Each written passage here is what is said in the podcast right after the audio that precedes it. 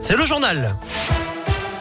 On commence par le trafic avec quelques ralentissements dans la Loire sur la 47 en direction de Lyon. Ça coince entre Châteauneuf et Trèves et puis en direction de Saint-Etienne. Ça coince à hauteur de Givors à cause de travaux sur 2 à 3 km. Soyez patients dans le secteur. À la une, cette journée de mobilisation sur les rails avec un trafic TER légèrement perturbé aujourd'hui et demain avec une grève des cheminots. Le détail est à retrouver sur radioscoop.com et puis celle des profs et des personnels de l'éducation nationale aujourd'hui. C'est contre les classes surchargées, les suppressions de postes et pour de meilleurs salaires notamment. Des manifestations manifestations sont prévues un peu partout dans la région, à Saint-Etienne, Bourg-en-Bresse, Clermont ou encore à Lyon.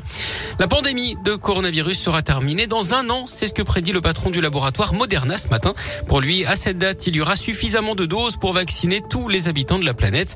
En attendant, le pass sanitaire est maintenu dans tous les départements français, mais des allègements sont prévus dans les territoires les moins touchés, avec, à la, fin, avec la fin de l'obligation du port du masque en primaire au 4 octobre, là où le taux d'incidence est inférieur à 50 cas pour 100 000 habitants. Dans la région, seule la Haute-Loire et la saône se situe dans cette catégorie pour l'instant. Elle était accusée d'avoir soustrait 10 000 euros à une personne vulnérable. Une médium était devant la justice à Bourg-en-Bresse cette semaine.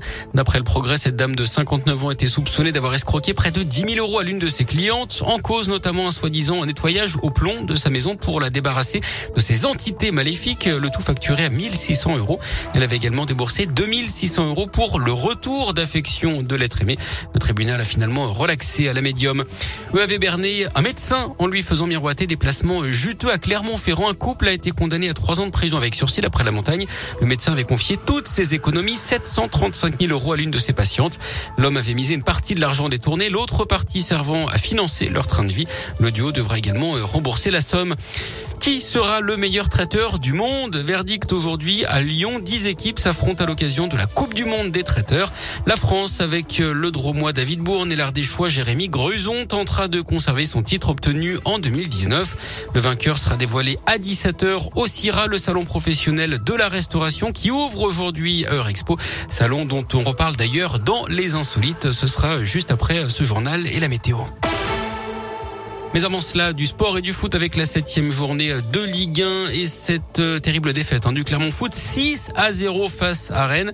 Saint-Etienne continue également de souffrir avec une nouvelle défaite 3 à Monaco. Seul Lyon a dans la région a gagné 3-1 contre 3 au classement. L'OL est d'ailleurs sixième à un petit point du podium. Clermont est onzième et Saint-Etienne toujours avant-dernier. Une soirée foot marquée encore par des violences avec un bus de supporters bordelais tombé dans un guet-apens euh, organisé par les supporters de Montpellier hier soir. Bilan, une bagarre générale et 16 blessés légers.